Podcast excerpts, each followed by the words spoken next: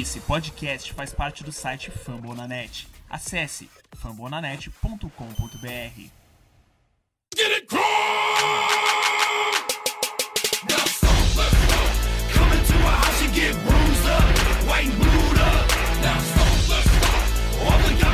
Get Olá, meus amigos, estamos aqui com mais um episódio do podcast Cultos Brasil, esse podcast que é feito em parceria com o pessoal do Fambonanet. Uh, você já me conhece, meu nome é Davi, arroba PotrosBR no Twitter, e para fazer o episódio de, de hoje aqui comigo eu tô com a Carol, redatora do Fambonanet, Fala, Davi. Fala, galera. com o Lucas do perfil HostBR E aí, Davi, e aí, rapaziada? e com o Pedro, redator também do Fambonanet. Fala aí, galera, tudo bem?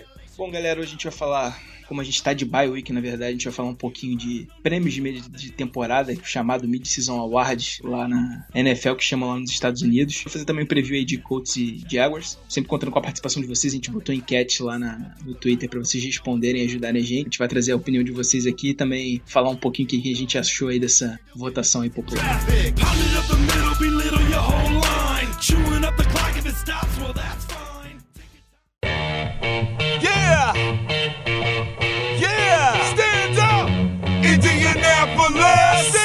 Stand Bom, então começando aqui com os Mid-Season Awards, vamos pro primeiro prêmio, é o de MVP, que a gente tinha aqui o Andrew Luck, o Darius Leonard, o Eric Ibram e o Malik Hooker na disputa, e o vencedor acabou sendo o Andrew Luck com 73% dos votos, e eu deixo a pergunta aí pros meus amigos aí que fazem o programa comigo, vocês concordaram aí com a escolha da nossa torcida nessa daí, do nosso MVP até aqui na temporada? É, assim, eu acho que fica até complicado a gente falar de outro jogador pro MVP. A gente ficou uma temporada sem o Luck, a gente viu como a gente realmente acabou sofrendo. Acho que não, não tem muito mistério. A gente, claro, pode falar do- da temporada surpreendente, do impacto imediato que o Darius Leonard teve na defesa. Mas, assim, ter um cara do nível do Luck, novamente saudável, na posição mais importante do, do jogo, é quase que indiscutível que ele é o MVP. Nos últimos jogos ele tem sido fantástico. Claro que ele tem recebido muito mais suporte. E enfim, a gente tá vendo como o Luck pode jogar. Acho que ele até pode melhorar ainda, mas a gente tá conseguindo ver um pouquinho melhor do que ele é capaz com, com um pouco mais de gente qualificada em torno dele, uma linha ofensiva que protege o jogo corrido que nos últimos, nas últimas partidas foi bem.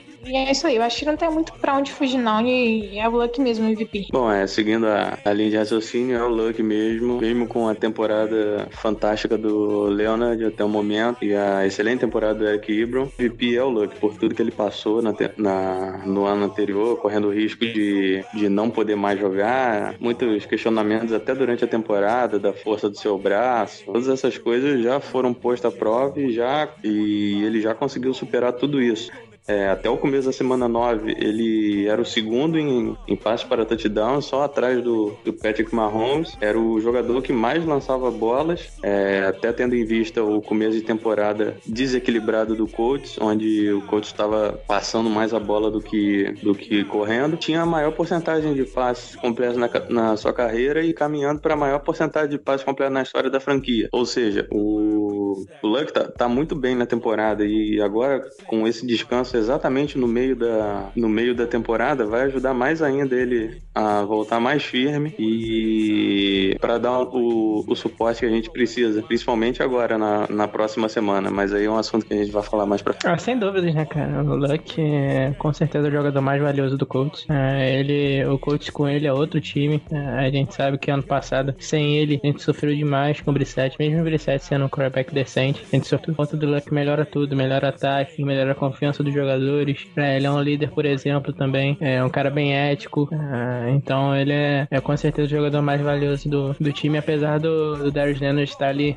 cola cola com ele nesse é, pau a pau ali com ele esse ano. O Darius Leonard está jogando muito realmente, é, é o líder da defesa, mas entre os dois aí, com certeza eu vou de Luck, porque é um quarterback, quarterback é uma posição muito mais importante que o linebacker, e porque ele é, é o nosso ídolo, ídolo de todos os torcedores do Colts. Muito acrescentar aqui também, concordo com todo mundo que com todo mundo disse, inclusive a torcida aí votou em massa aí no Luck, é a posição mais importante do jogo aí, como o Lucas disse. Apesar do Leonard estar fazendo uma temporada, uma temporada brilhante ali também, principalmente pilar daquela defesa ali, mas sem o Luck a gente não estaria nem perto é, do nível que esse time vem apresentando aqui em 2018. A gente sofreu muito ano passado com, sem ele. É o jogador mais valioso, posição mais importante, é o cara que lidera o ataque, setor mais forte do time ainda. E enfim, é o cara, é o cara da franquia, então não tem como não dar esse MVP, ainda mais por tudo que ele passou se recuperando dessa lesão, ficando um, quase dois anos sem jogar futebol americano. É dele esse prêmio até aqui, eu acho que até o final da temporada não deve mudar não, então tô de acordo aí com a torcida. Próximo prêmio aqui nosso é o jogador ofensivo, é, deu luck de novo, 75% dos votos, só que dessa vez ele venceu aqui o Eric Ibram, o Marlon Mack e o T.Y. Hill. O que vocês acharam aí é, desse prêmio de jogador ofensivo? Bom, nessa eu vou discordar um pouco do, do pessoal. Beleza, já deram o MVP pro Luck. Dessa vez eu vou de Ibram pelo impacto que ele tá causando no, no jogo ofensivo, no jogo aéreo do Colts. O Ibram já tem mais touchdowns de uma metade de temporada do que em todas as suas temporadas anteriores. Ou seja, é,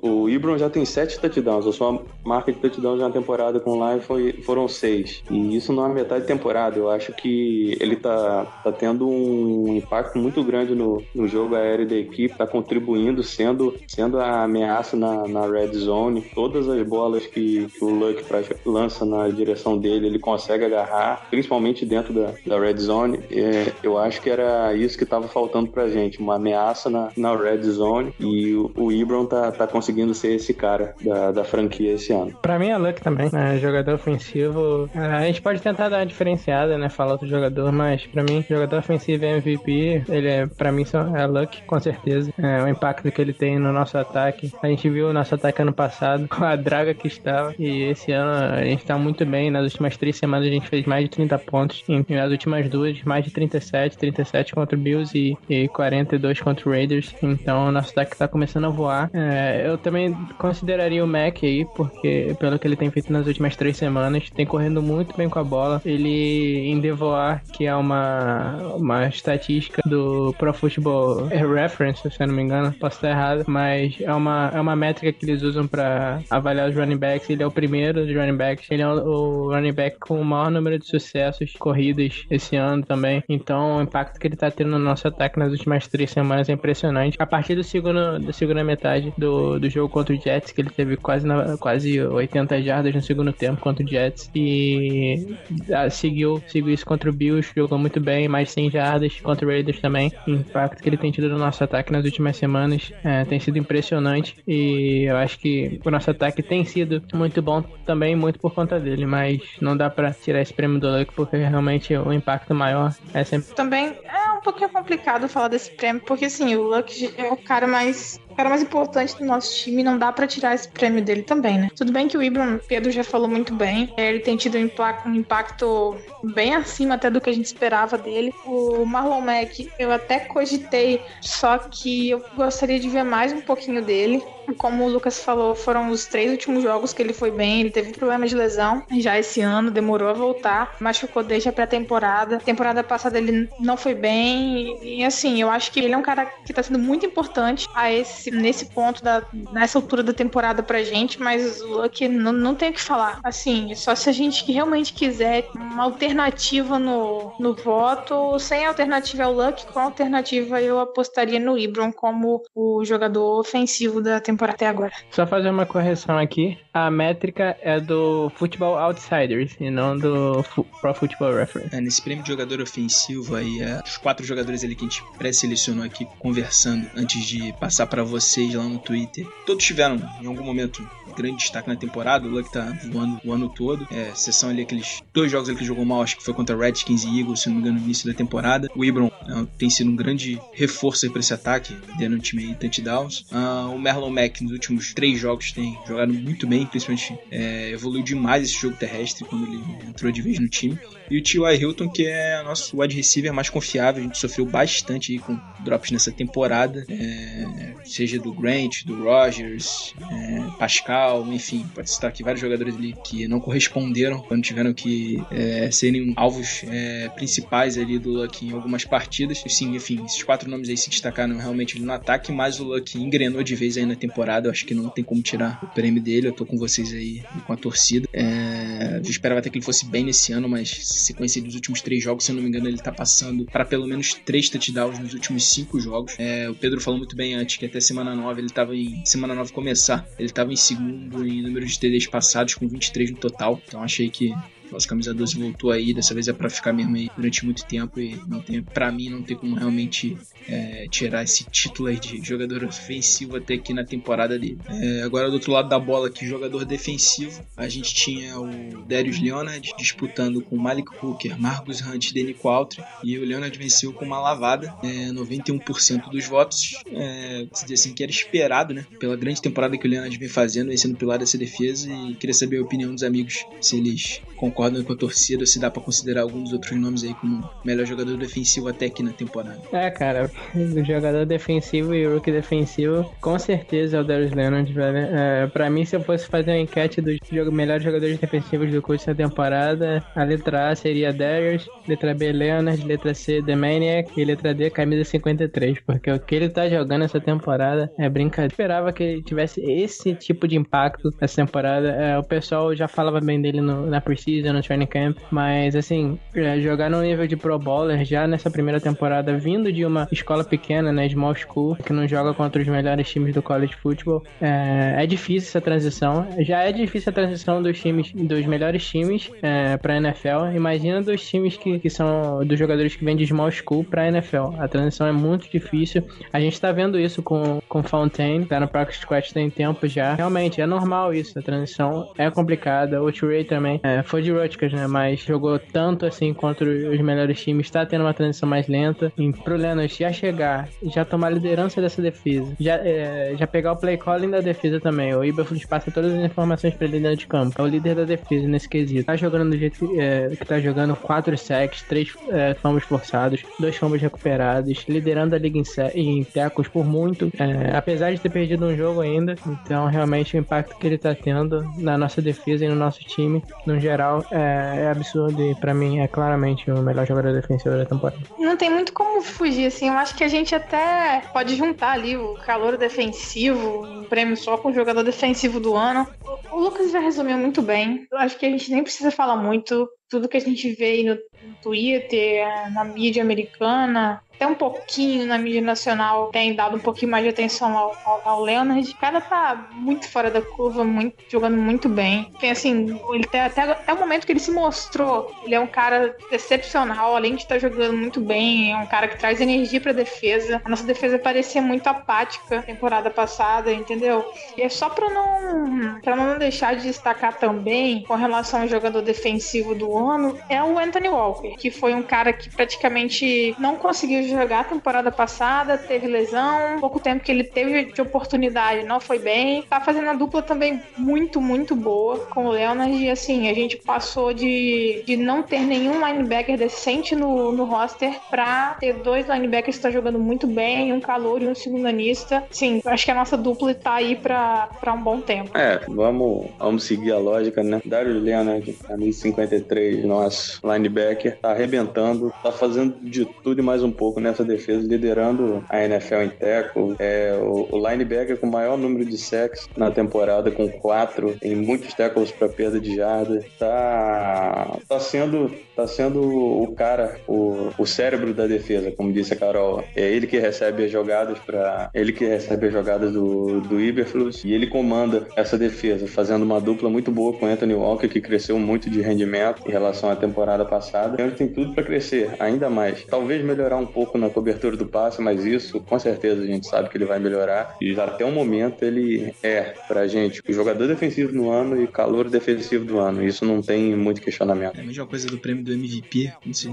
já falaram muito bem, não tem para onde fugir aqui em jogador defensivo. Coisa que para mim me chama muita atenção do Leonard é que ele parece que não joga mal, tá bem em todas as partidas, até em jogos ali que a defesa coletivamente não tá tão bem, como foi contra ali o Jets e Raiders, que a defesa ali foi, vamos dizer assim, mal, não queria usar a palavra mal, mas acabou indo cedendo muitas jardas, não foi, cedeu muitos pontos consequentemente também, não conseguiu parar os ataques adversários nesses jogos. Também o Leonard, voltando a falar do Leonard, fez jogadas aí que garantiram já vitórias pro Colts e viradas de momento em vários jogos aí nessa temporada. Em oito jogos até aqui, como acho que Carol e o Lucas já falaram, ele tem 88 tecos, 4 sacks, 3 fumbles forçados, um fumble recuperado, dois passes defendidos, já ganhou o prêmio de calor da semana duas vezes na temporada e ainda já levou um prêmio de calor defensivo do mês, que foi em setembro. Então não tem que falar mais desse cara, ninguém esperava esperava que ele fosse ter esse impacto imediato aí no time. E a grata surpresa da temporada.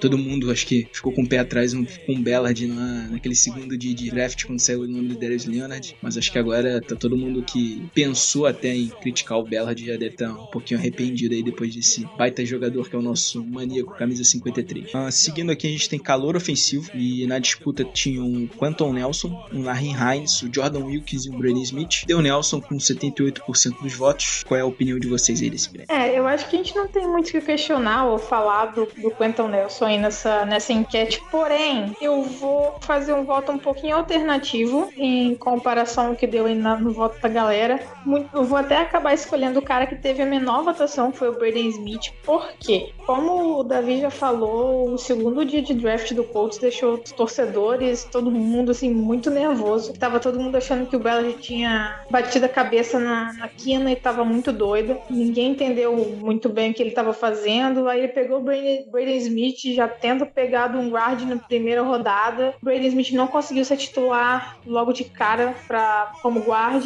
É, o, o Matt Lawson conseguiu a, a vaga titular na, na linha ofensiva. E aí, por um acaso e necessidade, ele entrou meio que no fogo, jogando de right tackle e até o momento tem sido excelente, tem jogado muito bem. Assim, arrisco a, a falar que talvez, no geral, ele tenha sido o melhor ou o segundo melhor ali da, da linha ofensiva, porque o, Leo- o Nelson também fez uns jogos assim incríveis, mas como uma alternativa que a gente não imaginava que poderia render tão bem e fora de posição, teoricamente, né? Ele chegou a jogar dois jogos, se eu não me engano, em Auburn como tackle, mas era predominantemente guard. Então, vou fugir um pouquinho aí do, do óbvio que, que seria o Quentin Nelson. É, não estou de forma alguma questionando a qualidade dele, mas é só pra destacar mesmo e falar que o Braden Smith acabou solucionando, por enquanto, um problema que a gente tinha de right tackle e tem jogado muito bem, até então, considerando o que ele foi exigido. É, Para esse prêmio, acho que é um pouco mais equilibrado, assim, vamos dizer, do que o, o Defensive Rookie of the Year. Tem três jogadores aí que poderiam ganhar facilmente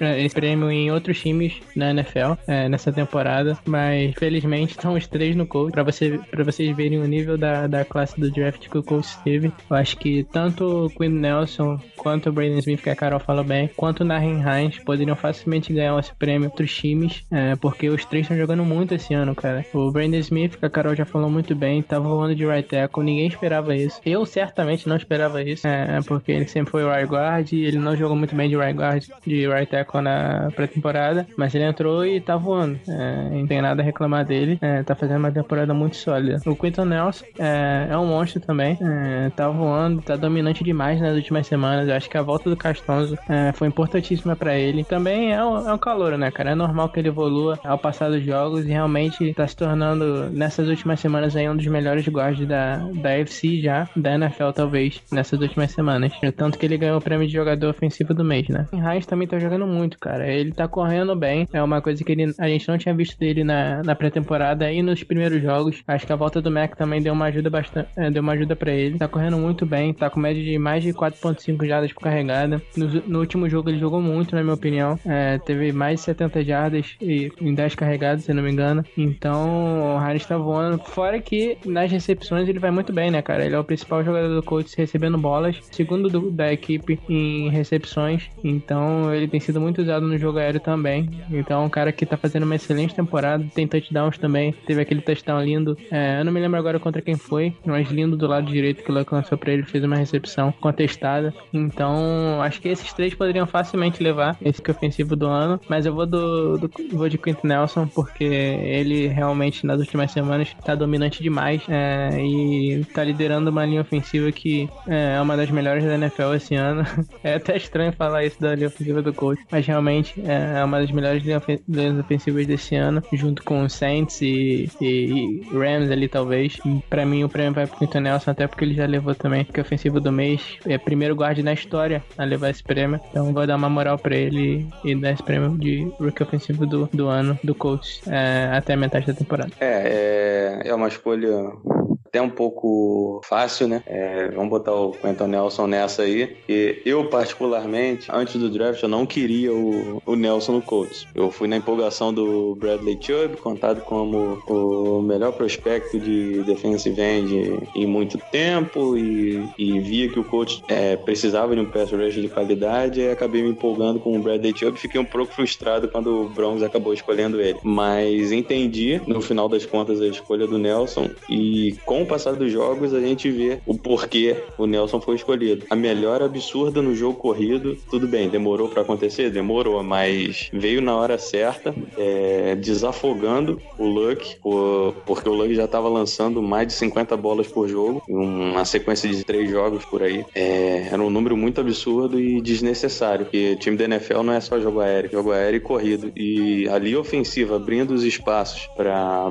pro running back é essencial para o ataque se desenvolver, conseguir boas, boas jogadas e até tranquilizar seu quarterback. E por isso eu vou de Quentin Nelson como calor ofensivo. Ele começou já fazendo um bom impacto, começou tendo um bom impacto na, na- no time. Tá certo, pode ter falhado algum, algum lance ou outro contra o Texans, onde ele acabou pisando no pé do, do Ryan Kelly, se desequilibrou no- na bola forçada do- que o Luck ia lançar pro Hines e acabou sendo interceptado. Mas foi isso. É, ele melhorou, melhorou consideravelmente e tá sendo muito sólido. A sequência de três jogos sem sexo do coach passa muito por ele. Por isso a gente vai de, de Nelson, de calor. É, todos os jogadores aí que entraram nessa disputa de calor ofensivo, eu particularmente aí gosto bastante dos quatro. É, o Nelson que vem evoluindo aí é, jogo a jogo, tá cada vez mais sólido ali naquela linha ofensiva. É, vocês falaram já muito bem dele. O Brandon Smith também que entrou muito bem como right tackle aí. Ele que a gente criticou um pouquinho aqui é, nos episódios de pré-temporada que como tackle, vocês já falaram muito bem, não tava rendendo tão bem, mas depois que a temporada começou, tá jogando muito bem por ali. O Nahin Hines que tá se destacando demais, principalmente recebendo passes, que era a principal qualidade dele quando ele foi draftado, que o pessoal sempre falou. E o Jordan Wilkins, que apesar de ser tá um pouco abaixo desses três aí, mas é um jogador muito cru.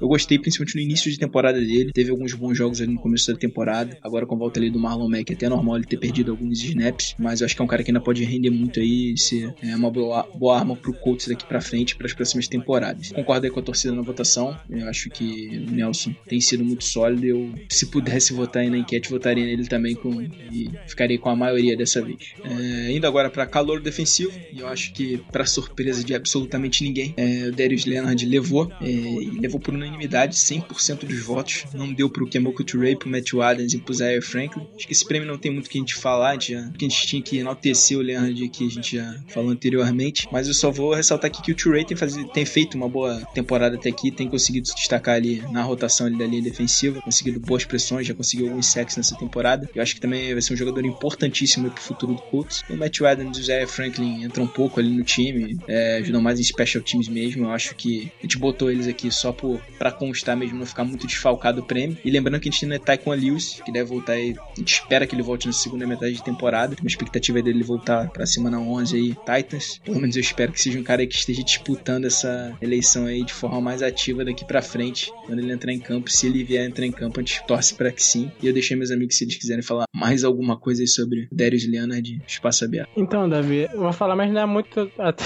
sobre o Darius Leonard, não, que a gente já falou bastante dele e tal. Falar de outro jogador aqui que poderia estar disputando esse prêmio caso estivesse saudável. Taquan Luz, ele. Todo, tudo que eu tenho visto dele.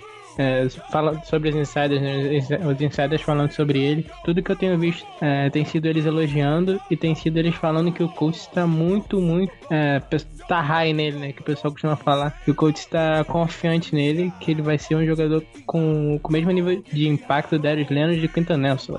O coach tem falado isso. O Stephen Holder estava ouvindo o podcast dele. O Stephen Holder falou que um cara próximo ao Chris Ballard, cara alto lá no coach, cargo alto, falou isso, que eles esperam que o Taquan Lewis tenha o mesmo nível de impacto que o Darius Leonard e o Quinton Nelson tiveram no coach. Eu acho meio surreal isso, porque o nível de impacto que o Darius Leonard está tendo é absurdo. É um cara que provavelmente vai pro Pro Bowl. É, o Quinton Nelson também, nível de impacto absurdo, primeiro guarda na história. A ganhar um prêmio de jogador ofensivo do, do mês. Então, se o Taquan Lewis vai ter o mesmo tipo de impacto deles, é, é meio assustador assim de pensar. É, eu não sei se isso é possível, mas se ele tiver 70% do impacto que esses caras estão tendo, eu acho que já vai ser uma excelente escolha. Se ele tiver o nível do Trey de impacto nessa primeira temporada já vai ser uma boa escolha, na minha opinião. Tudo que estão falando dele realmente tá me deixando bastante animado. É, então, acho que a volta dele ou na semana, ou nessa semana contra os Jaguars, ou na semana 11 contra o Titans, vai ser uma volta bem esperada por todo, todos os torcedores do coach,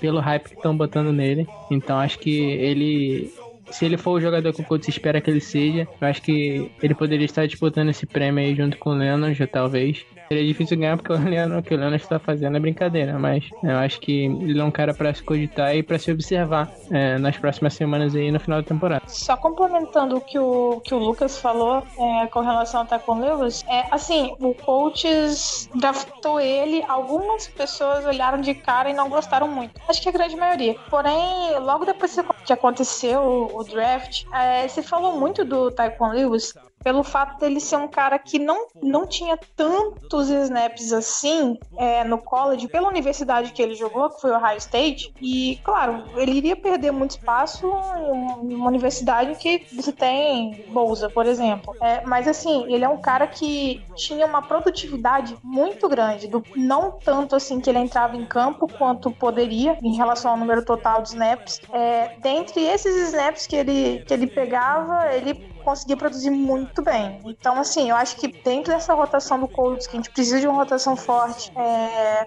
alguns jogadores vêm se destacando aí. Eu acho que ele realmente é um cara que, pelo que o Lucas já falou, se ele tivesse 70%, talvez 50% que o Leonard ou o Quentin Nelson tiver, tiveram de, de impacto no, na defesa do Colts, a gente já pode considerar, assim, que o draft foi muito, muito sucesso. Isso porque a gente nem levou em consideração o, o Reese Fountain, que acabou ficando no practice squad, né? Foi um pouquinho frustrante pra gente, mas a gente já imaginava que isso poderia acontecer por ele ser de uma universidade pequena. E o Dion Kent foi pro Injury Reserve, né? Mas, assim, eu acho que realmente, como o Lucas falou, é complicado que ele tenha esse impacto todo, não por falta de talento, mas sim pelo impacto de, de Nelson e Leonard terem sido algo surreal aí na temporada. Seguindo aqui o próximo prêmio, o jogador que mais evoluiu até aqui na temporada. A gente tinha na disputa aí Marlon Mack, Anthony Walker, Eric Swoop e Ryan Kelly. Acabou vencendo o Marlon Mack com 57% dos votos votos. E o que vocês acharam aí dessa premiação? Bom, é, esse eu vou discordar um pouco do pessoal que colocou o Mac, apesar de estar fazendo uma ótima temporada.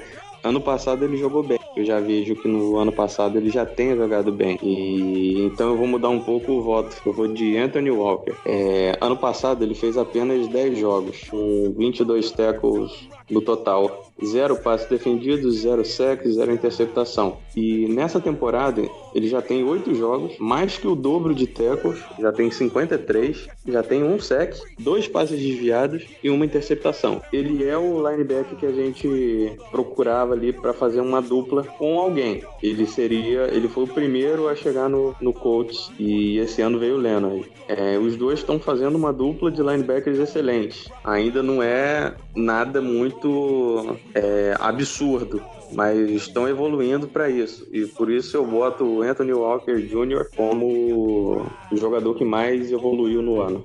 É, dessa vez eu, eu vou discordar um pouquinho da galera mesmo. Eu acho que qualquer um que tá aí das opções poderia ter ganho facilmente. Acho que todos evoluíram muito. É, a Sup evoluiu demais, já tem três touchdowns nessa temporada. O Marlon Mack também, eu elogiei bastante ele aqui no, no prêmio de jogador ofensivo do ano. Acho que ele evoluiu muito, muito realmente e tá jogando demais. Tem sido um dos running backs mais eficientes da liga nessa temporada. É, mas dessa vez eu vou de Ryan Kelly. Eu acho que o salto que ele deu do ano passado para esse ano foi gigantesco. Eu acho que na primeira temporada ele foi sólido até, como calouro. É, não cedeu nenhum sec, foi bem sólido. Na segunda temporada, é, eu acho que ele foi muito, muito mal. Eu era um dos maiores críticos dele. Eu achei que. Mas ele tava jogando mascada também. É, teve isso. Pode que pode ter com certeza afetado o, desempenho dele ano passado, mas tirando a lesão, ele realmente foi muito mal no passado. E eu criticava bastante ele até. E, mas esse ano, cara, eu tenho sido uma grata surpresa para mim. Ele tá jogando muito, muito realmente. É, tem sido dos melhores, dos melhores centers da NFL esse ano. É, o nosso técnico de linha ofensiva, David Guglielmo, inclusive fala que é o melhor center da NFL atualmente. Eu não sei se ele é o melhor, mas realmente tá entre os melhores ali. É, essa temporada, o desempenho que ele tem, que vem tendo, a liderança que ele vem tendo nessa linha ofensiva center é sempre um, um líder ali da linha ofensiva junto e um líder do ataque junto com o quarterback. Então acho que o impacto que ele tem tido, tanto dentro de campo quanto na liderança é, dessa linha ofensiva, acho que tem sido importantíssimo pra gente. Eu acho que realmente ele tá jogando como um dos melhores, melhores centers da NFL esse ano. E como eu falei do Quentin Nelson também, tá liderando uma linha ofensiva que é, cede pouquíssimos sacks e, e tem sido uma das melhores da NFL esse ano. Então vou dar o crédito para ele que ele merece, que tá jogando muito esse ano. Bom, é um pouquinho complicado realmente escolher entre esses aqui. Como o Lucas já falou, acho que qualquer um dessas, dessas opções que a gente passou pro pessoal do Twitter seria plausível de, de vencer o, o prêmio. O Mac realmente, o Mac teve alguns problemas temporada passada, especialmente porque ele jogou a temporada toda com um problema no ombro e ainda assim conseguiu algumas jogadas interessantes, mostrando o potencial dele mesmo. O Ryan Kelly teve uma temporada de calor boa, muito boa, digamos. É, temporada passada jogou muito mal, muito mal mesmo. Foi nítido como ele, como foi diferente do, do ano de calor dele. E realmente ele melhorou absurdamente essa temporada. Ele teve dois snaps ruins, é, problema de comunicação com o Luck. Só que depois desses, desses, do segundo erro dele, ele botou a cabeça no lugar. É claro que a volta do Castonzo também ajudou muito ali na, na linha ofensiva. É, recentemente ele foi pro Mid-Season Awards do site da NFL. É, um dos, dos, dos comentaristas elegeu os, os jogadores dele pro, pro prêmio de de, de meio de temporada e colocou o Kelly como sendo o center dele, é, junto com caras como Patrick Mahomes, por exemplo, Todd Gurley como running back, entendeu? Então acho que realmente é um, é um cara a ser observado, porém eu vou de Anthony Walker. É, temporada passada ele estava jogando com outros linebackers bem ruins, Postic, Anthony Morrison, só jogador ruim mesmo, de Vermai George. Enfim, eu acho que é bem nítido como ele está conseguindo ajudar nessa defesa. Ele tem, tem, tido um papel muito importante, tanto quanto jogo corrido quanto na cobertura. Está formando uma dupla muito boa com o Leonard. Ele também teve muitos problemas de lesões temporada passada, sempre teve algum probleminha que acabava tirando ele de parte do jogo ou de algum jogo. Ainda que eu esteja tentada a votar no Kelly, eu vou ficar com o Anthony Walker, especialmente porque a gente não sabia se a gente realmente iria conseguir ter linebacker para jogar, para jogar essa temporada. A gente estava com dúvida do que seria a nossa defesa e ele junto com o Leonard, está dominando ali aquele miolo de campo. E eu acho que ele, ele merece esse, esse voto aí de confiança do jogador que mais evoluiu no Colts. É nesse prêmio que eu vou acabar discordando aí da torcida e vou concordar aqui com o que a Carol e o Pedro falaram. Explicaram muito bem a situação do Anthony Walker, que para mim seria meu voto aqui na, na enquete. Na enquete ele tem sido muito sólido, principalmente ele na cobertura e junto com o Leonard tem feito uma baita dupla. É, acho que foi o Pedro que falou que antes da temporada começar a gente estava com muita dúvida de quem seria o nosso grupo de line linebackers ali. Eu acho que tanto o Walker quanto o Leonard têm feito uma dupla muito segura por ali. Até o Najee chegou, seria um cara ali para jogar seu terceiro nome do setor, mas a gente joga com uma formação, joga bastantes snaps com três safeties por ali. É, então acho que Leonard e Walker acabam jogando a maior parte dos snaps e acabam se destacando ali entre os linebackers. E por isso acho que vai meu voto nele. Eu tinha um pé atrás com o Walker quando saíram aqueles reportes ali das OTAs, que teoricamente a comissão via ele como sendo é, linebacker linebacker titular no grupo. Eu ficava ali com o pé atrás quando lia esses reportes, mas aí o Walker vem, tá fazendo uma grande temporada. Realmente não esperava que ele fosse passar de ser aquele cara de, só de rotação no ano passado para ser um bom nome nesse elenco do coach. É, vocês já falaram bem também, Swoop jogando muito bem, principalmente com os Tyrants muito, muito ativados ali naquele ataque, recebendo muitas bolas. Ryan Kelly subiu demais de produção em relação ao ano passado, que foi jogando ali meio sacrifício. E o Mac também, que é um cara que também subiu muito de produção, mas acho que por ter menos jogos eu não votaria nele é, como jogador que mais evoluiu até aqui, mesmo que ele tenha sido um dos responsáveis do jogo terrestre do coach ter evoluído bastante nos últimos jogos. Então acho que é a primeira vez aqui que eu discordo da torcida nessa votação, eu irei de Anthony Walker nessa. Uh, agora aqui a surpresa do ano. Essa foi a votação mais apertada do nosso Mid-Season Award, que dois jogadores ficaram ali bem próximos. Quem levou a melhor foi o Anthony Walker com 39%. O Margo Jante veio colado ali com 37%. É, e a disputa ainda tinha o Kenny Moore e o Mark Glowinch. Quero saber a opinião dos amigos aí, se eles concordam com essa leve vantagem no Walker para surpresa do ano até aqui no Colts. É, dessa vez eu vou ter que discordar de novo do, do pessoal. É, eu vou com uma opção aqui fora do radar, assim, vamos dizer. Eu vou com o Scam Mark Lewinsky, nosso guard, ele. Ele era um cara que ninguém sabia se ia fazer nenhum roster, se ia ficar entre 53. Acabou ficando. É, não tava no meu 53 e acho que não tava no 53 de ninguém daqui. Eu acho que quando a gente fez a, a previsão dos 53 do roster, eu acredito que ele não tava é, no 53 de nenhum daqui. E de muita gente também não tava. Foi uma surpresa até ele ter ficado entre 53. Ele ficou, tava no elenco tava no elenco só sendo reserva, reserva, é, só treinando. Muita gente machucou, o Slosson acabou machucando, o Brady Smith tava de right tackle e o Glowinski acabou tendo que entrar como right guard. E realmente ele tem sido uma surpresa muito, muito positiva, cara. Tá jogando como excelente right guard, ele tá jogando muito bem realmente. Não tá jogando só como um cara que tá quebrando um galho ali, como terceiro right guard, vamos dizer assim, rotação. Tá jogando como um possível futuro da posição de right guard pro Colts. Pelo menos nas últimas três, duas ou três semanas. É, ele tem jogado muito e tem sido um dos melhores da linha ofensiva ali. O lado direito tá bem sólido, muito por causa dele também, ele do Brady Smith. Então acho que esse prêmio de surpresa do ano não esperava mesmo. Por isso que para mim ele é, é a surpresa do ano. Que eu não fazia ideia de que ele ia entrar e ia jogar do jeito que ele tá jogando. Então, prêmio de surpresa do ano eu vou discordar com o pessoal e vou com o Globenscão da massa. É, eu vou concordar também com, com o Lucas. Eu vou com, com o Glowinski, porque realmente o que o Lucas falou é verdade. Acho que ninguém aqui colocou ele sequer no 53 do roster. Muito pelo contrário, a gente tava bem puto com ele pelo que a gente viu na pré-temporada até. Tava jogando mal mesmo. E assim, ele tem sido muito bom. Ele tem jogado muito bem. Inclusive fez, se eu não me engano, nota top 5 do Colts em algumas dessas semanas, é, segundo o PFF. Tá muito bem entrosado. A gente tinha muito medo com relação a esse lado direito da, linha ofensiva com um calouro não era é, habituado em jogar de right tackle e um cara que a gente nem imaginava se faria ou não roster depois dessa lesão bem séria do Matt Lawson, que já estava jogando muito bem. É, se, se ele não tivesse machucado, talvez ele até poderia estar aí nessa votação. Tava jogando muito bem mesmo, sendo bastante sólido como right guard, dando bastante suporte para quem tava do lado direito dele e também pro Kelly jogando de center. Mas eu também queria destacar aí o, o Marcus Hunt, né? Que temporada passada ele se destacou um pouquinho no Special Teams é coisa que ele já fazia no Bengals, só que é um, um, cara mais velho, a gente não imaginava que talvez ele pudesse ter um impacto no, no, time, mas eu também tô gostando dele, mas a minha escolha vai pro Glowinski aí, como a surpresa do ano. É, eu vou discordar da votação. Eu votei no Anthony Walker, na jogador que mais evoluiu. E a surpresa da temporada do coach para mim é o Marcos, Marcos Hunt. Nossa camisa 92 tá, tá muito sólido no ano.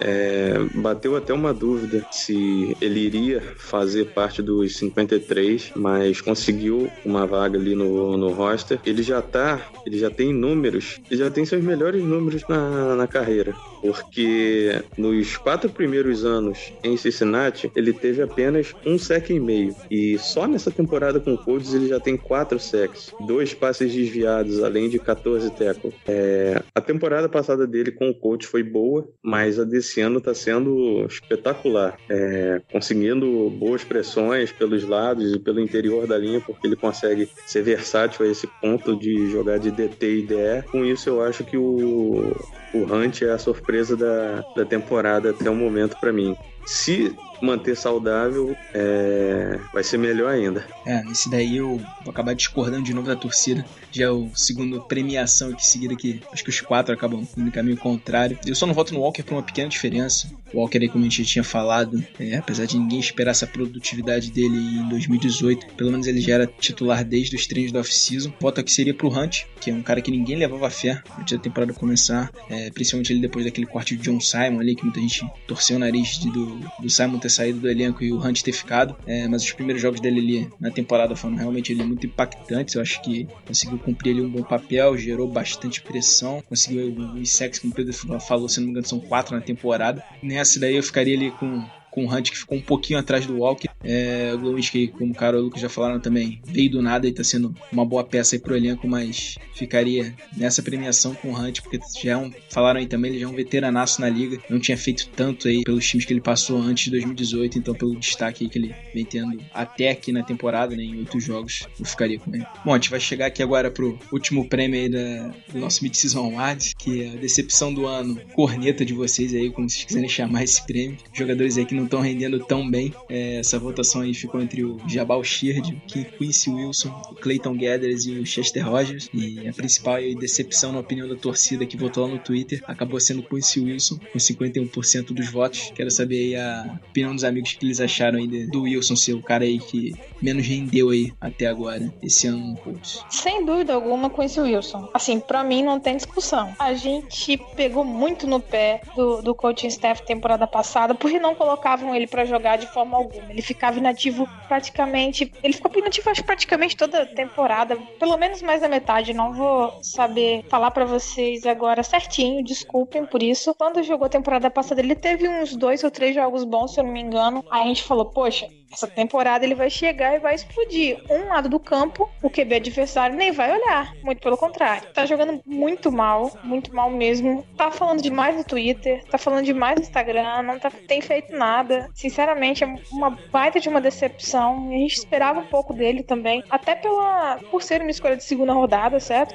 Então, assim, ele era um jogador que tinha expectativa do coaching staff em cima dele. Então, acho que pra mim não, não, tem dú- não tenho dúvidas que a maior decepção do time nessa temporada é o Quincy Wilson. Só comentando com relação ao Clayton Gathers, assim, ele é um cara que a gente imaginava que pudesse ser bastante útil, né? É, sempre teve bons jogos, mas não foi nada espetacular. Só que a gente imaginava que ele sempre sofreria um pouquinho com lesões depois das primeiras que ele teve, né? Então, assim, é um cara que talvez não dá pra esperar muito, mas também é decepcionante do ponto de vista de novamente ver ele várias vezes com lesões e atrapalhando, atrapalhando a, a carreira dele. Pode ser que ele nem volte pro time na, na próxima temporada. É, Quincy Wilson, sem dúvida nenhuma. Ele não consegue uma sequência de jogos pelo menos razoável para se manter no time. Ele conseguiu ser banco de Pierre Desir, Kenny Moore, Nate Hairston e estava perdendo posição pro Corey Moore também, que um jogador que, sinceramente, eu não conhecia, fez aquela interceptação contra o Bills. Ele conseguiu perder vaga para esses caras, que não são ninguém, não são nada muito, muito excepcionais. E o Chris Milton também, que jogou alguns jogos.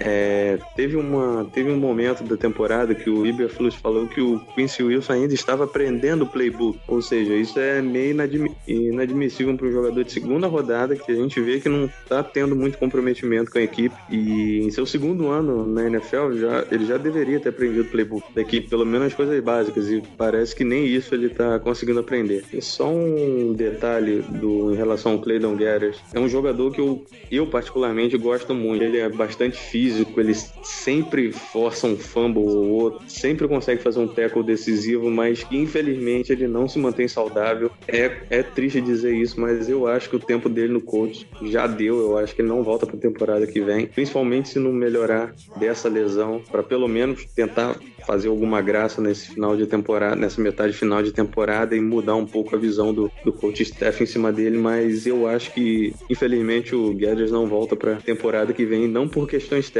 mas por questões físicas que todo ano ele se machuca, todo ano ele vai pro IR e perde pelo menos quase metade dos jogos. É, eu tô com o pessoal nessa, tô com a Carol também. Acho que a maior decepção pra mim foi o Quincy Wilson. É, ele, eu esperava uma temporada muito boa desse, dele nessa- esse ano, porque ano passado, como a Carol disse, ele jogou bem. É, nas oportunidades que teve. Ninguém entendeu muito bem o que aconteceu com ele no ano passado, porque ele não tava jogando e tal. Mas quando ele entrou no final da temporada, ele foi muito bem, foi bem sólido. Então esperavam um, um pulo desse, dele aí pra esse ano, junto com outros jogadores como Marlon Mack, que acabaram evoluindo. Então acho que ele me decepcionou bastante, cara. É, eu acho que o problema, o principal problema dele não é nem a qualidade, cara, na minha opinião. É, é a cabeça dele, cara. Ele é um cara que, pelo que eu tenho visto de entrevista, entrevistas e tudo que falam dele, ele é um cara que parece que não é muito focado, parece que não sabe o que quer, se quer, se quer ser jogador realmente. Os, os técnicos chegaram a questionar já isso dele, se ele realmente queria é, ser jogador, porque ele às vezes demonstra uma falta de interesse absurda. Então acho que isso pode ter sido o que aconteceu com ele ano passado o motivo dele não ter jogado alguns jogos. E esse ano também não, não tem sido é, o cornerback titular que eu esperava que ele fosse. O cornerback 1 que eu esperava que ele fosse, que todo mundo esperava que ele fosse, vindo para esse ano. Tem sido reserva aí. Tem três cornerbacks na frente deles, na frente dele. E o nosso grupo de cornerback, é um dos piores da NFL, né, cara? Então, ele, para ser o reserva nesse nosso grupo de cornerbacks, é porque realmente ele tá decepcionando bastante, cara. Espero que ele evolua, cara. espero que ele evolua, principalmente mentalmente, porque acho que o principal problema dele para mim é mentalmente, porque ele tem o físico para ser um cornerback 1 na NFL e tem é, a, a, técnica para ser um cornerback 1 na NFL. O que falta para ele é o interesse, cara. Interesse e a mentalidade dele, que é muito infantil, ali às vezes parece muito imaturo, é, principalmente no Twitter, é imaturo pra caramba. Então acho que os principais problemas dele, como eu falei, são mentais para mim. Se ele, se ele acertar, focar, ficar mais maduro, eu acredito que ele possa ser o nosso cornerback do futuro mas enquanto ele não fizer isso, vai continuar sendo uma escolha ruim do Bernard em 2017 e vai continuar sendo uma decepção. Eu tô com a torcida também aí, como todo mundo já falou. Eu acho que não tem muito pra onde fugir que com isso Wilson é a maior decepção do ano até aqui. Eu acho que dificilmente vai mudar nessa temporada. Esperava que ele fosse realmente ser um cara ali, pilar ali da defesa, ali jogando pelo menos com cornerback, até talento que a gente possui ali na posição de cornerback, como o Lucas já falou aí. É, mas esse pouco comprometimento dele ali com o time tá afetando muito ele como jogador mesmo prefere ficar postando coisa nas redes sociais, é, ao invés de brigar por uma vaga no time. É uma situação complicada para um cara que pode, podia ser muito mais do que ele vem mostrando, é, mas enfim, se ele não mudar essa atitude dele, acho que realmente fica complicado aí para ele até seguir no coach é, nas próximas temporadas. Lembrando que ele ainda está no segundo ano é, dele na liga, ele teria pelo menos mais dois anos de contrato e de repente se o coach pudesse estender pelo quinto ano de calor, mas eu acho que hoje, olhando hoje, é muito difícil ele ficar isso tudo no elenco e infelizmente é um cara que tem muito potencial, mas como o Lucas falou aí, é um cara que prefere ficar fazendo outras coisas ao invés de treinar, aprender, aprender jogadas do time, se entrosar com o elenco. Então, é, não tem como defender um cara desse por mais talentoso que seja. Bom, galera, a gente encerra aqui essa sessão dos prêmios de meio de temporada. A gente agradece a todos vocês por terem votado lá no Twitter, terem participado junto com a gente. Eu acho que a maior parte da votação aqui a gente concordou com vocês e mostra aí quanto que a torcida do Colts é, tá realmente observando. As discordâncias que a gente teve aqui falando da votação foram pequenas ali, uma coisa ou outra, é, que a gente acaba ali fazendo ponderações de acompanhar realmente o time todo dia ali e a gente acaba vendo algumas situações ali que às vezes acaba diferindo aí do que vocês votaram. Mas foi isso aí, realmente obrigado aí por todos vocês terem participado aí da, da votação e espero que vocês gostem pelo menos dessa, desse bloco que a gente falou aqui da, de prêmios de melhores jogadores até aqui na temporada, exatamente oito jogos. Vamos aí com tudo para essa segunda metade da temporada. Unit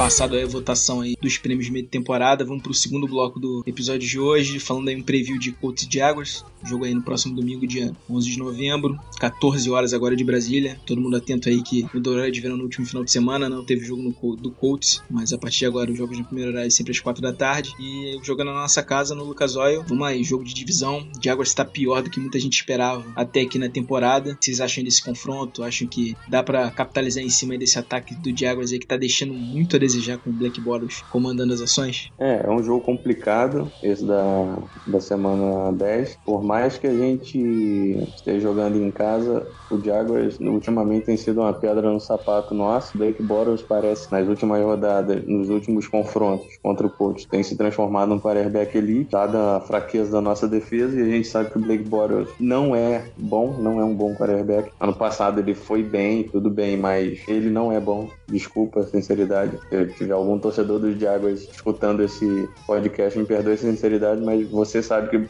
o seu quarterback não é bom. Mas a gente tem que pressionar, tem que pressionar o Boros, tem que pressionar os recebedores. Vamos ter o, a volta do Don't Moncrief a Indianápolis, mas dessa vez como um adversário. Ele é um alvo perigoso. É, ele sempre teve seus touchdowns aqui em, em, é, a favor do coach. Agora vai jogar contra. Ele é um alvo perigoso pro Boros na endzone, por isso a volta do Malik Hooker é muito importante para cobrir o fundo do campo. Ter uma, uma sequência de pressões em cima do Boros para incomodar, para forçar um passe desnecessário que possa vir a ser uma interceptação ou passe incompleto na terceira descida. Isso é essencial para a gente sair da, dessa partida vitoriosa. E no lado ofensivo, é, evitar o turnover. E a defesa do, do Jaguars, é, mesmo não, não estando numa boa temporada, ainda é muito perigosa. O front seven front seven é bom, os, os cornerbacks são bons com AJ Bull e Jalen Ramsey, é, vão, vão incomodar bastante os nossos recebedores e o jogo, eu acho que vai ser o foco do jogo aéreo, novamente vão ser os Tyrant, como eu acabei de falar, como eu acabei de falar, o, tem o AJ Bull e o Jalen Ramsey cobrindo as laterais de campo contra os wide receivers e eu acho que o jogo vai ser muito concentrado no meio. A gente espera que o jogo corrida encaixe também, e a defesa do Jaguars não é muito boa contra a corrida, já não era no passado e com a ausência do com a troca do Dante Fowler Jr. isso pode ser mais prejudicial a ele. É possível sair com uma vitória pelo jogo sem em casa, evitando o turnover e pressionando o Blake Bortles, eu acho que dá pra gente sair com, com mais uma vitória na temporada. É, eu também concordo aí com o que o Pedro falou. É, esse último ponto com relação a pressionar o Blake Bortles, a linha ofensiva do Jaguars não é nada boa e então a gente espera que retornando, retornando à nossa casa a gente consiga voltar a pressionar o, o QB adversário. O jogo passado não foi nada bom com relação a isso, é, contra os Raiders. A gente precisa muito fazer com que o Blake Bortles erre. É, ok, às vezes ele erra por conta própria, mas a gente precisa forçar isso mais ainda. Talvez um probleminha pra gente esteja aí num possível retorno do Fournette, não sei se ele vai jogar, a gente ainda não tem muita certeza disso. Chris Ivory, se eu não me engano, tá, tá, em outro time. Era um cara que trazia alguns problemas pro Colts em, em temporada anterior, né? O TJ Eldon também teve uns probleminhas de, de lesão é, recentemente. Também foi dúvida para alguns jogos. E tem o Carlos Hyde, que acabou de chegar. É, então, assim, pode, a gente pode sofrer um pouco é, só que é aquilo, o Colts tem que conseguir fazer a linha ofensiva do Jaguars não funcionar. Recentemente, eles perderam um dos, dos offensive tackles titulares e simplesmente contrataram Eric Flowers. Não é uma boa reposição, sejamos sinceros. Então, assim, o Colts vai ter que pressionar, talvez os linebackers vão ter que se aproximar um pouquinho mais ali da linha de scrimmage, tentar uma blitz, algum sec, fazer com que o que o Blake Bortles se desespere ali no pocket. E o, eu acho que o jogo vai ser importante aí nas trincheiras mesmo. Vai ser também um, um, um teste interessante para a linha ofensiva do Colts. É, eu acabei elogiando muito o Braden Smith, até citei ele como o meu calor ofensivo. Vai ser um jogo que ele vai ter que se provar novamente. É, e que aí a gente vai talvez poder ter uma noção de como tá a nossa linha ofensiva. Ela vem jogando muito bem. A defesa do Jaguars não tem sido o que foi temporada passada, porém a gente ainda tem alguns jogadores jogadores muito bons, podem dar muito trabalho. A gente viu nossa linha sofrendo um pouquinho com o Dino Atkins, por exemplo. Claro, ele é um top da liga, mas a defesa do Jaguars também é muito boa, então a gente tem que prestar atenção aí, é, ver se o nosso jogo corrido vai conseguir entrar, como o Pedro já falou. E eu só queria destacar isso mesmo, né? Se o Colts vai conseguir correr, como vai estar a nossa linha ofensiva, como ela vai se comportar, mas eu acho que dentro de casa, um pouquinho de calma vai, vai ser o que? O nosso, nosso desempenho, acho que dá pra, dá pra vencer esse jogo. É, então, eu acho que teoricamente, sim, no começo da temporada, se a gente fosse parar pra pensar, acho que essa seria uma possível derrota pro Colts. O Jaguars já era um dos favoritos da, pra AFC antes de começar a temporada, e ano passado chegou à final da AFC, inclusive. Então, seria um jogo difícil esse ano, mas pelo, pelo andar da carruagem, pelo que essa temporada tem sido, eu acho que a gente tem que ganhar esse jogo caso a gente é, queira ir pros playoffs ainda. Se a gente perder esse jogo, vai ficar muito complicado ir playoffs. É, é um jogo importantíssimo dentro de casa. É, o Jaguars tá em crise, é, acabaram de trocar o Dante Fowler e não tem jogado bem nas últimas semanas. Então, acho que a gente tem que aproveitar esse momento deles, tem que aproveitar o nosso momento, que a gente nas últimas semanas tá muito bem, tem vindo mal. Tem que aproveitar, continuar com esse momento, porque isso é importante para os calores também. É, os calores vão vendo que o time tá bem, eles evoluem mais rápido, a confiança aumenta dentro do time. Então, é, a gente tem que continuar ganhando pra evoluir cada vez mais os caras jovens, o time ganhar confiança, né, cara? Então, eu acho que é, esse é um jogo que a gente precisa ganhar. A defesa deles, ano passado, foi top de elite, é, top de linha, é, foram muito bem realmente, era, era melhor da NFL. Esse ano, continuam bem, é, continuam como uma das melhores da NFL, mas é, caíram muito em relação ao ano passado, principalmente pressionando o quarterback. Eles eram conhecidos como Saxonville ano passado. Esse ano não tão, tão assim. É, acho que Calais Campbell principalmente teve uma queda. Outros jogadores também, Mark Jackson. Então não estão jogando no mesmo nível que eles jogaram ano passado. O Ngakwe até. Então acho que eles não estão pressionando tanto o quarterback como eles pressionavam ano passado. E a nossa ofensiva, nossa linha ofensiva tá muito melhor do que ano passado. Tipo, anos luz melhor que ano passado. Então acho que é possível que o nosso ataque tenha sucesso nesse jogo. Não tanto sucesso quanto teve contra o Raiders, óbvio, porque a defesa do Jaguars é muito melhor contra que o do Raiders. É, a defesa do Bills era uma defesa boa também. Então acho que é, não acredito que a gente co coloque 37 pontos no Jaguars como a gente fez contra o Bills. Mas eu acho que o nosso ataque, é, como o Mac é, tem se provado excelente, a linha ofensiva tá jogando muito, os Tyrants estão jogando muito e Luck tá jogando muito. Então acho que é, nesse momento acho bem difícil é, qualquer time da NFL, qualquer defesa da NFL parar o nosso ataque. Eu acho que provável que a gente faça mais de 20 pontos nesse jogo, é, mais de 25 até talvez. E eu não acredito que o ataque dos Jaguars possa oferecer tanta resistência é, para nossa defesa, cara. A nossa defesa não é uma defesa boa, tá ali de mediana para ruim é, nas estatísticas, é, mas eu acredito que é uma defesa que tem forçado bastante turnovers esse ano. Então acho que se eles derem oportunidade pro ataque é, ficar com boa posição de campo, acho que coisas boas podem acontecer, cara. Foi o que aconteceu contra o Bills. O ataque do Bills é um dos piores da história da NFL. A, a defesa deles é muito boa, mas como a gente forçou bastante turnovers é, contra o ataque deles, a gente colocou nosso ataque em posições ótimas pra gente conseguir pontuar mesmo a defesa deles sendo muito boa. Em que o mesmo pode acontecer contra o Jaguars e seria bom se acontecesse. O Blake Bortles, todo mundo sabe que não é um bom quarterback, é um dos piores da liga nessa temporada. É, eles vão ter a volta do Fournette que vai ser importante para eles, mas mesmo assim, se a gente conseguir parar, se a gente conseguir parar o Fournette, a nossa defesa contra a corrida tem evoluído muito nas últimas semanas. Então, se a gente conseguir parar o Fournette e deixar o jogo deles unidimensional, eu acho que a chance do ataque deles ficar estagnado é grande. E a chance de, do Blake Bortles cometer um turnover também é grande. Isso tudo teoricamente, né, galera? Porque a gente sabe que o Blake Bortles contra a gente é, parece que virou outro quarterback. É, pelo menos nos últimos anos, ele tem jogado muito realmente contra o coach, tem se transformado e tem castigado as nossas defesas em praticamente todos os jogos. Então, teoricamente, é, a nossa defesa deveria ser capaz de parar o jogo corrido deles. É, o Leonard está jogando muito contra a corrida, o Walker também. E o Mike Mitchell, não sei se ele vai jogar, mas ele é um cara bom contra a corrida. Então, acho que a gente deveria parar a corrida deles e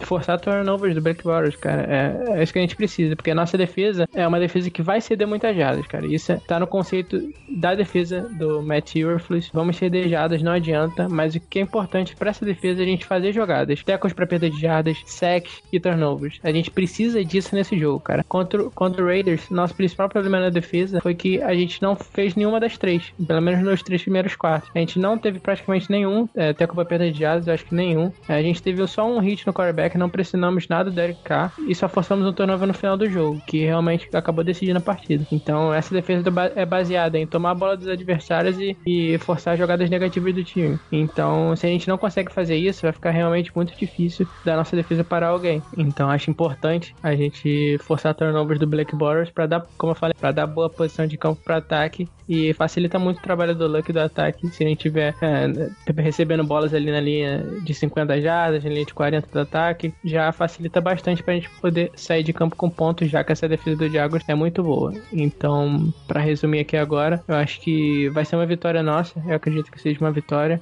Espero que seja uma vitória. Não acredito num jogo de muitos pontos, porque a defesa do Jaguars é boa e o ataque deles é horrendo. Então, eu vou, de, vou aí de 20, 25 a 17 pra gente gente. É, a gente tem que ganhar, assim, como eu falei no começo, a gente tem que ganhar esse jogo se a gente quer classificar pro playoff. E eu acredito que a gente vai. Só complementando, meu placar ele vai ser 27 a 17 pro Colts. E o meu vai ser 31 a 21. Vamos lá. É, só já falaram muito bem nesse jogo, mas só queria dizer que esse ataque de águas realmente limita demais a equipe. Eu acho que a gente tinha falado aqui em algum episódio anterior que todo mundo sabe que o Blake Bortles é um QB fraco, é, mas essa temporada dele tá um desastre total. Chega a beirar ser a pior temporada dele na liga e tá comprometendo demais o time ali como um todo, é, gerando diversos turnovers, complicando pra defesa que tem qualidade, mas é, ficando muito tempo em campo acaba complicando o negócio ali pro Diablos. É, para piorar, o jogo corrido deles também não tem entrado bem. O Fornette deve entrar nesse jogo e deve voltar nesse jogo, que perdeu alguns jogos aí por lesão, mas é aquele cara ali que, apesar dele ter qualidade de ser um bom corredor, é um cara meio. Pessoal diz que ele é meio soft, principalmente o pessoal do Fantasy critica muito ele ali com contato ali, ele acaba é, dando um pouquinho de migué, mas eu ainda acho que confia na nossa defesa para parar esse ataque do Jaguars e até gerar alguns turnovers aí, como o Lucas falou. E já o outro lado da bola do Jaguars, a defesa tem muita qualidade, é, a gente sabe que o front seven deles é absurdo e a secundária também tem talento, mas eu acho que o setor todo tem rendido ali um pouquinho abaixo do que todo mundo esperava. Acho que a gente viu aí alguns relatos aí de que tá com algum problema ali no vestiário. Foram vistos aí recentemente o Campbell e o Nigakui foram flagrados ali discutindo depois de uma derrota, é, discussão feia, os dois se empurraram, assim, começando ali a se agredir ali dentro do vestiário antes de fecharem a porta, que essa falta de entrosamento por lá, eu acho que principalmente da defesa, que é o principal setor do time, pode acabar comprometendo o rendimento do Jaguars ali. Eles estão vindo de bye week assim como a gente. É, vamos ver como que eles se portam nessa partida, mas eu acho que nosso ataque tá entrando em forma de vez agora e eu acho que com todo mundo inteiro fica muito difícil para segurar. Eu acho que a gente vai ter boas condições de vencer esse jogo. É em casa. É, lembrando aí muito bem que eu acho que no episódio de prévia, que a gente fez a prévia do Colts antes da temporada, eu cheguei a botar derrota nesse jogo, mas tive como é que muda as coisas na NFL. Acho que hoje o momento é todo do Colts para essa partida e eu acho que tá bem favorável pra gente vencer esse jogo. E lembrando que no ataque é bom também o nosso jogo terrestre continuar entrando, porque acho que foi o Pedro que falou, Jacksonville tem uma defesa bem duvidosa ali contra o jogo terrestre. Acho que o Marlon Mack pode ter uma boa partida, Marlon Mack, Nahin Hines, é, Jordan Wilkins. É, então achei que tá um bom matchup pra gente. Eu acho que a gente tem condição de sair com vitória desse confronto de divisão. Pra arriscar um palpite aqui, eu vou de 27 a 18 pro coach nessa partida. É isso, galera. Terminando aqui mais um episódio do Coach Brasil. Agradeço aí de novo a audiência de vocês. Obrigado aí por vocês terem mandado aí, é, terem votado nas enquetes e dado a opinião de vocês. É muito importante aqui pra gente fazer o episódio com a opinião de vocês. É, esse prêmio aí de meio de temporada é um episódio sempre legal de gravar. A gente vai vendo como é que a torcida tá vendo os jogadores no decorrer da temporada, como ela vê quem tá jogando bem, quem tá jogando mal, principalmente o prêmio de decepção do ano aí. E eu acho que é um episódio sempre válido pra gente escutar a opinião de vocês. É, aqueles recados de sempre, sigam todo mundo, sigam o Lucas, sigam o Carol e o, e o Pedro, que estão sempre postando texto lá no Fambonanet com os reviews, os reviews das partidas. Uh, sigam o pessoal lá do Coach no Twitter, que tá sempre trazendo informação para vocês. É, se vocês quiserem, a gente tá no Spotify agora também já algumas semanas. Mais uma forma de vocês escutarem a gente lá também. É um aplicativo aí que boa parte da galera tem no celular já e fica bem mais tranquilo de acompanhar o podcast. E é isso, galera. Vamos para mais um jogo aí na semana 10 agora. Jogo de divisão importante pra gente ganhar e ficar vivo na temporada, beleza? Abração aí a todos e valeu. Bom, galera, bom, é isso aí. Vamos... Obrigado mais uma vez. Agradecer vocês que ouvem a gente. Tá sempre saindo aí o pós-jogo lá no Fumble. Eu e Pedro escrevendo os textos. É isso aí. É, agradecer vocês novamente. Lembrando aí, Spotify, a gente tá lá também agora. É, acompanhe também o nosso Instagram, que a gente tá sempre fazendo as atualizações lá do dia importante que acontece no Code, as novidades, os eventos interessantes. E é isso aí. Até a próxima e valeu. Valeu, galera. Obrigado pela participação e pela votação na, é, nossas enquetes sobre os melhores e piores do ano até agora do Colts. Obrigado pela, pela audiência, valeu Davi, Lucas e Carol pelo convite mais uma vez. E é isso aí, vamos para cima da, do, do Jaguars nessa semana